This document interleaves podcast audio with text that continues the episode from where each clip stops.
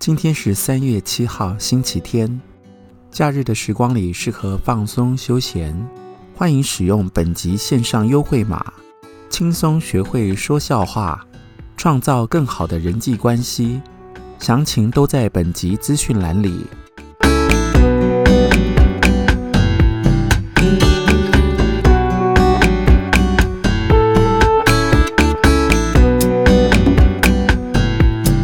你喜欢听笑话吗？你是一个很会讲笑话的人吗？还是你羡慕别人很会讲笑话？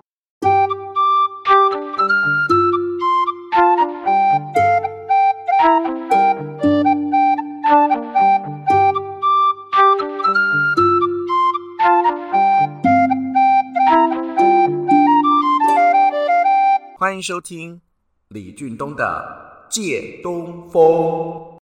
这一集我们要来讲笑话。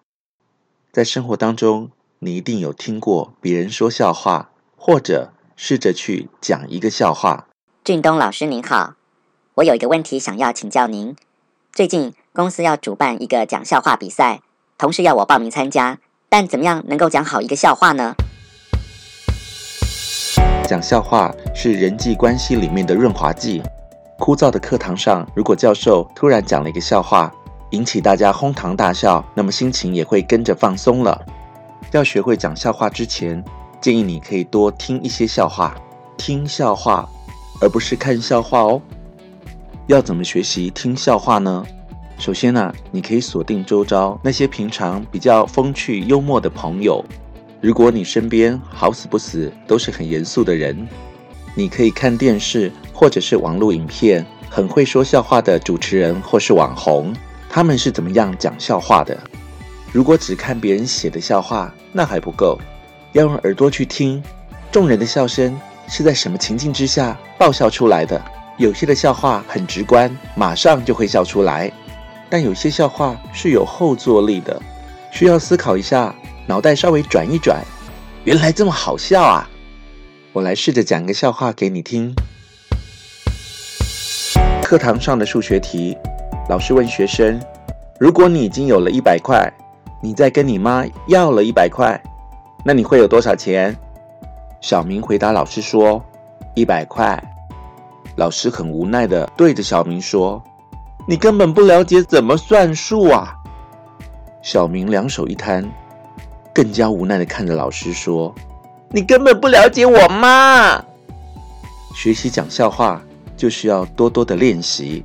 广播里注重的是声音的细节，如果是舞台上的表演，就要再适度的加上夸张的表情、肢体，还有你准备的道具。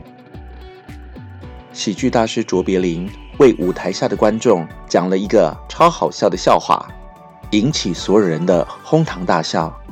接着笑话又重复讲了一次，还是有许多人笑了出来。相同的笑话重复讲了三遍，台下的观众。没有人笑了，甚至觉得同样的笑话何必要讲三遍？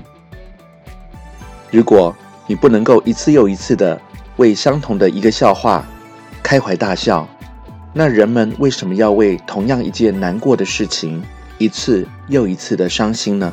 那又为什么要为同样一件令你生气的事情一次又一次的愤怒呢？不断重复着难过与生气的人。何不试着去回想那些让你开心的事情？从一则简短的笑话和一个简单的故事里，其实都潜藏着智慧。